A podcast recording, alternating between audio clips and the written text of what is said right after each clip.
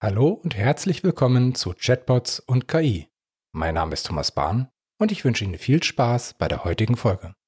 Der Beginn eines neuen Jahres ist ein guter Zeitpunkt, noch einmal zurückzublicken auf das vergangene Jahr. So möchte ich die Folge heute nutzen, um nochmal auf die eine oder andere interessante Folge hinzuweisen, die wir im letzten Jahr produziert und veröffentlicht haben. Vielleicht ist ja auch etwas Spannendes dabei, das Sie bisher noch nicht gehört haben.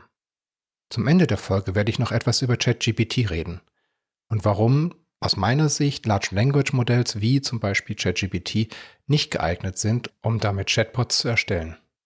2022 hat uns vor Augen geführt, dass Energie eine unserer wichtigsten Ressourcen ist und Batterien sind ein ganz entscheidender Bestandteil für die Mobilität und die Energiewende. Gleichzeitig wird jetzt schon davor gewarnt, dass der aufkommende Bedarf an Lithium für die gesamten Akkus, die jetzt gebraucht werden, vielleicht gar nicht mehr gedeckt werden kann aus den bisherigen Quellen. Und auch wenn jetzt neue Quellen erschlossen werden und auch schon Nachfolgetechnologien ähm, bereitstehen oder entwickelt werden, ist es aktuell heute immer noch sehr, sehr wichtig oder vielleicht besonders wichtig, dass die vorhandenen Batterien so gut und so lange wie möglich genutzt werden. Über dieses Thema habe ich mit Professor Dr. Wolfgang Weber von der Fachhochschule Kiel gesprochen.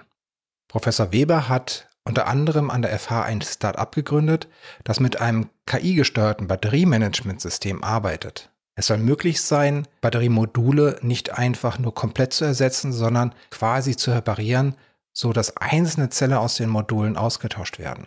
In der Folge haben wir unter anderem auch darüber geredet, warum vermeintlich alte Batterien, zum Beispiel aus Elektroautos, durchaus noch in einem anderen Bereich weiterverwendet werden können, zum Beispiel innerhalb von Haus, wo es um Photovoltaik geht und ganz andere Ströme und ganz andere Ansprüche an den Strom gestellt werden. Dadurch könnte sich ein Zweitmarkt für Batterien entwickeln, der dabei hilft, die aufgewendeten Ressourcen nachhaltiger und länger zu nutzen. Hören wir mal rein. Und das mit der Alterung, wer kennt das nicht, dass beim Handy das, das, der Akku, der Lithium-Ionen-Akku halt mit dem Lauf der Zeit nicht mehr so lange genau. reicht. Ja, genau. Und häufig, um das vielleicht nochmal auszuführen, da kommen wir nämlich auch zu einem Thema, was so einmal Batteriemanagementsysteme betrifft. Das ist ja sozusagen das Mitleben mhm. an einem, an einer vorhandenen Batterie. Ja. Und irgendwann mal ist so eine Batterie, wie du richtig gesagt hast, am Ende. Mhm. Dann stellt man sich immer so vor, dass die ganze Batterie im Eimer ist. Tatsächlich, ich habe ja eben von diesen Gliedern der Kette gesprochen, ist es nur ein Glied häufig oder so eine zwei. Zelle. Der Rest mhm. unbekannt. So, und was mache ich jetzt mit diesen ganzen anderen Zellen? Und da stellen sich natürlich viele Firmen, wie auch Jungheinrich, aber auch die ganze Automobilwirtschaft, stellt sich natürlich eine Frage. Da ist ja ein Wert. Ja. Das ist auch Material. Kann ich nicht da so eine Zweit Use-Batterie daraus machen. Und welche Qualität hat sie denn jetzt, ja. diese Batterie? Und mit so einer kontinuierlichen Überwachung könnte Aha. ich natürlich dann sagen, die Guten ins äh, Töpfchen und die Schlechten ins Kröpfchen. Das heißt, dass du dann, ähm, wenn so eine Batterieeinheit, so ein Modul komplett eigentlich ähm, nicht mehr so gut funktioniert, nicht mehr äh, hinreichend mhm. gut funktioniert, dann könnte man die nehmen und sagen, okay, ich gucke mir mal die Daten an, die Messdaten, die KI-Prognose und zwar dann auf Zellbasis. Genau. Und kann dann sagen, okay, die Zelle mh, hm, nicht so gut und die andere Zelle, oh, die ist noch top. Die hat vielleicht möglicherweise sogar noch eine Restlebensdauer von 90 Prozent. Mhm. Das ist noch eine, sagen wir mal, für viele Anwendungen ausreichend gute Batterie. Mhm. Also jemand, ein Privatmann, der sich jetzt sein Auto, ein Elektroauto zum Beispiel kauft, gebraucht, die, das aus der Garantie rausgegangen ist schon. Also das sehen wir jetzt schon bei vielen Herstellern. Deswegen arbeiten wir zum Beispiel auch mit äh, einem Automobilhersteller zusammen in unserem Startup. Mhm. Da stellt sich genau diese Frage, was, was mache ich denn jetzt mit den zurückkehrenden Batterien und den Gebrauchtwagenmarkt? Keiner kann einem sagen, im Augenblick, ähm, ja, das Auto fährt jetzt noch drei Jahre mit dieser Batterie. Das will aber der Kunde natürlich ja. als Garantieanspruch haben, sonst kauft er kein Elektroauto. Wir bei Asono legen Wert darauf, dass wir Chatbots entwickeln, mit denen sich Menschen gerne unterhalten. Und damit man sich gerne mit einem Chatbot unterhält, muss er natürlich auf der einen Seite technisch einwandfrei funktionieren. Die KI muss sauber erkennen, was ich meine, wenn ich etwas schreibe. Zum anderen muss aber auch der Dialog, den der Benutzer mit dem Chatbot führt, angenehm, leicht verständlich und zielführend sein. Ein wesentlicher Faktor dabei ist es, wie die Informationen des Chatbots vermittelt werden. Wir Menschen können immer nur eine bestimmte Menge an Informationen gleichzeitig verarbeiten. Man spricht dann vom Mental oder Cognitive Load. In der Folge 21 habe ich mich mit der Psychologin Dr. Lisa Precht von IBM genau über dieses Thema Cognitive Load und andere Themen wie zum Beispiel Uncanny Valley unterhalten. Vielleicht noch mal kurz zurück zum Bereich Cognitive oder Mental Load. Hm. Wie wirkt sich das, wie, wie kann man dann die Dialoge, wie kann man die Conversation Interfaces daraufhin anpassen? Worauf muss man achten? Um jetzt, was sind so die, Teufel, die typischen Fehler oder die häufigsten Fehler, die du in diesem Bereich schon gesehen hast? Ja. Also ich glaube, was viele nicht wissen, ist, dass das Arbeitsgedächtnis, ähm, also ich glaube, alle wissen, das Arbeitsgedächtnis hat eine begrenzte Kapazität. Aber wie die Kapazität individuell äh, in einem Dialog ausfällt, hängt von unserem Vorwissen ab. Mhm. Und das wird oft ein bisschen vernachlässigt, gerade wenn ähm, Kolleginnen Dialoge validieren, also testen. Man, man sagt, dass man ungefähr, also da gibt es natürlich sehr viele unterschiedliche Studien, ähm, die, die da auf unterschiedliche Zahlen gekommen sind, aber sagen wir jetzt mal einfach, weil das das häufigste war, was man gefunden hat, man kann ungefähr sieben plus minus zwei Chunks von Informationen im Arbeitsgedächtnis aktiv halten. Ein Chunk ist eine Informationseinheit. Dann kann das mehr werden, wenn für mich etwas sinnhaft miteinander verbunden werden kann. Also wenn das zum Beispiel, wenn ich dir eine Buchstabenkombination diktiere und da ist IBM dabei und das, das ist für dich eine sinnvolle Einheit, dann brauchst du dafür eben nur einen Chunk. Also dann blockiert mhm. es in deinem Arbeitsgedächtnis nur einen Platz. Und bei jemand anderes sind es aber drei, weil das drei verschiedene Buchstaben einfach sind für die Person. Ich kenne das. Die Mobilnummer meiner Frau enthält die Vorwahl von Kiel und dann ist es einfach diese vier, diese vier Ziffern nacheinander weg, sind einfach nur eine Einheit. Das ja, genau, genau, ganz genau. Ein anderes schönes Beispiel ist eben auch, wenn man, ein, wenn man ein Lied kennt und ich diktiere dir sieben Sätze das ist unglaublich schwer, sich, sich das mal kurz zu merken. Aber wenn du das Lied kennst, ist das halt überhaupt, überhaupt keine Hürde, ja, weil man ja, einfach ja. aufs Langzeitgedächtnis zurückgreifen kann. Und wenn wir jetzt einen Dialog validieren, der sich um ein Thema dreht oder um ein Produkt, und wir machen das mit jemandem, der das Thema oder das Produkt einfach kennt, dann ist das natürlich für die Person ganz anders und dann läuft die Verarbeitung ähm, der Informationen im Gehirn dieser Person noch anders ab. Mhm. Und das unterschätzt man oft. Ähm, also klar ist das immer auch ein Budget- und ein Zeitthema, ob man äh, komplett produktfremde, echte Kunden rekrutieren kann, aber das ist echt wesentlich, um Dialoge zu validieren, halt in Richtung äh, Mental Load. In der Folge 29 KI-Textgeneratoren in 2022, neue Entwicklungen und Herausforderungen habe ich noch einmal mit Professor Dr. Doris Wessels gesprochen, rund ein Jahr nach unserem ersten Interview. Inzwischen ist ChatGPT von OpenAI in aller Munde. Die Aufnahme zu, diesem, zu dieser Folge war aber ganz kurz vor der Veröffentlichung. Auch davor gab es schon KI-Textgeneratoren und die werden natürlich auch eingesetzt von Studierenden, von Schülern, zum Beispiel im Bereich der Bildung. Dadurch kommt es zu völlig neuen Problemen in der Bewertung von wissenschaftlichen Arbeiten, von Aufsätzen. Es kommt zu Problemen mit dem Urheberrecht zum Beispiel. Und wenn Texte automatisch erzeugt werden können, was bedeutet das und wie verändert das dann Schule und Hochschule?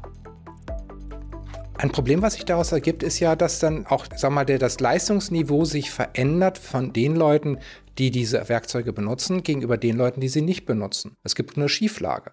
Es kommt dann zu einer Schieflage, wenn diejenigen, die das per Knopfdruck generiert haben, bessere Noten, also bei minimalstem Einsatz, mhm. noch deutlich bessere Noten bekommen als diejenigen, die tatsächlich selber geschrieben haben dann wird natürlich äh, die Schülerschaft das als ungerecht empfinden. Aber da vertraue ich dann auch in Lehrer und Lehrerinnen. Also wenn auf mal ein sehr leistungsschwacher Schüler oder Schülerin auf mal formvollendete Aufsätze schreibt, äh, dann ist wahrscheinlich eine gewisse Skepsis angebracht.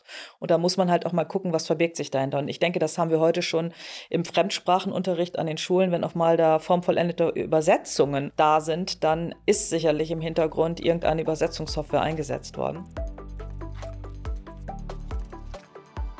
Und vielleicht ist jetzt auch der richtige Moment, dass ich auch einmal ein paar Worte sage über ChatGPT aus meiner Sicht. Die Medien überschlagen sich ja zurzeit mit Meldungen. Selbst in Mainstream-Medien, in Zeitungen, in Tageszeitungen sieht man schon Artikel über ChatGPT. Und das ist ja für so ein nischiges Thema äh, eigentlich schon sehr, sehr ungewöhnlich. Also OpenAir hat es aus meiner Sicht wirklich gut geschafft, einen riesen Hype darum zu bauen. Und natürlich, das ist nicht von allein entstanden, sondern das ist eigentlich auch Ergebnis dieser Leistungen äh, von JetGPT und wie er die Erwartungen, die die meisten Menschen haben, doch deutlich übersteigt. Aus meiner Sicht ist das Thema gerade auf der Spitze des Hype-Cycles. Und es werden sehr viele Möglichkeiten skizziert. Ist ChatGPT vielleicht die bessere Suchmaschine? Aus meiner Sicht nein. Und es gibt eine Reihe von Problemen, die vielleicht noch ein bisschen zu wenig angesprochen werden. Ein Thema ist, ChatGPT wie alle Large Language Models, also große Sprachmodelle, beziehen sich mit ihrem Wissen, mit ihrem Können auf dem zum Zeitpunkt des Trainings vorhandene Datenmenge, auf den Korpus, den sie gelesen haben. Bei ChatGPT war das wohl Ende 2021. Das heißt, grundsätzlich kann ein solches Modell nichts wissen über alles, was nach dem Training stattgefunden hat, alles, was an Wissen, an Texten nach dem Training erzeugt wurde. Und da das Training sehr aufwendig ist, sehr kostenintensiv, sehr zeitintensiv ist, wird es normalerweise, werden solche Modelle normalerweise eher seltener trainiert mit größeren Abständen. Es heißt also immer, dass es ein großes Delta zwischen dem Wissen gibt, was in dem Modell drin ist und der Welt. Das ist bei Themen wie sozialer Frieden oder allgemeine psychologische ähm, Aspekte oder Philosophie, selbst bei solchen Themen wie Erdkunde oder sowas, ist das vielleicht nicht ganz so wichtig, weil sich solches grundlegendes Wissen vielleicht auch sehr selten oder sehr langsam verändert. Trotzdem muss man natürlich wissen bei solchen Modellen, wenn man sie nutzt, dass man diese Beschränkung hat. Ein zweites Thema ist der Zugriff auf Wissen, das in Form von Datenbanken gespeichert ist, also eher tabellarisch strukturiert, äh, vielleicht auch in Graphendatenbanken gespeichert ist, nicht in Textform. Auf diese Art von Wissen können diese Large Language Models auch nicht zugreifen. Außerdem werden Systeme wie ChatGPT auf allgemein verfügbaren Daten trainiert. Das heißt, sie können auch nur das wissen, was so ganz allgemein im Internet irgendwo zu finden ist und vorhanden ist. Das bedeutet insbesondere, dass keine firmeninterne Informationen verwendet werden können, dass spezielle Produkte und Produktvarianten vermutlich nicht drin vorkommen werden, gerade von mittelständischen und kleinen Unternehmen, weil darüber im Internet eben halt nicht so viel zu finden sein wird. Noch ein Themenbereich ist die rechtliche Dimension. Texte, die im Internet veröffentlicht werden, sind nicht automatisch gemeinfrei. Das heißt, die Autoren haben weiterhin das Recht, die Nutzung der Texte zu begrenzen, auch wenn sie schon veröffentlicht worden sind.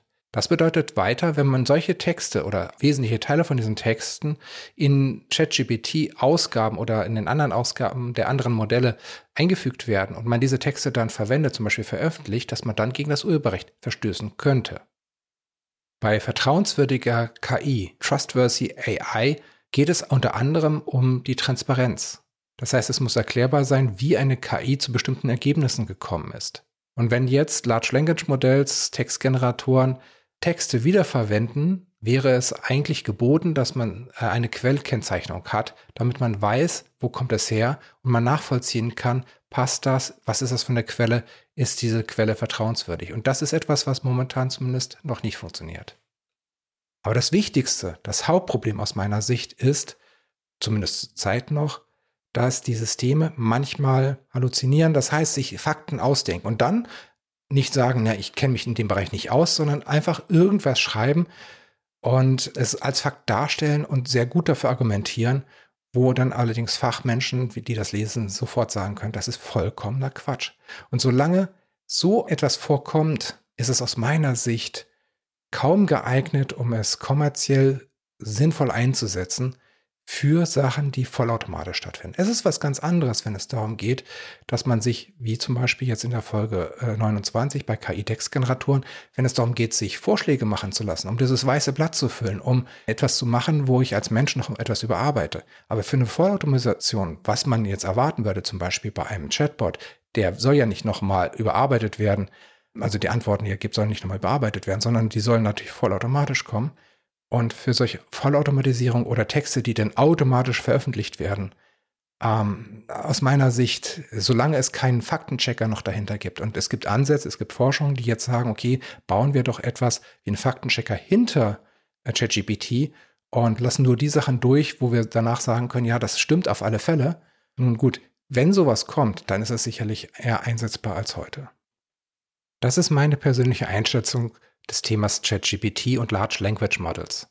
Natürlich ist das Thema extrem komplex und wir werden weiter beobachten, was sich da tut und was da vielleicht noch kommt. Falls Sie eine Frage zu ChatGPT haben, die wir aufgreifen und beantworten sollen, dann schreiben Sie uns gerne an podcast.asono.de.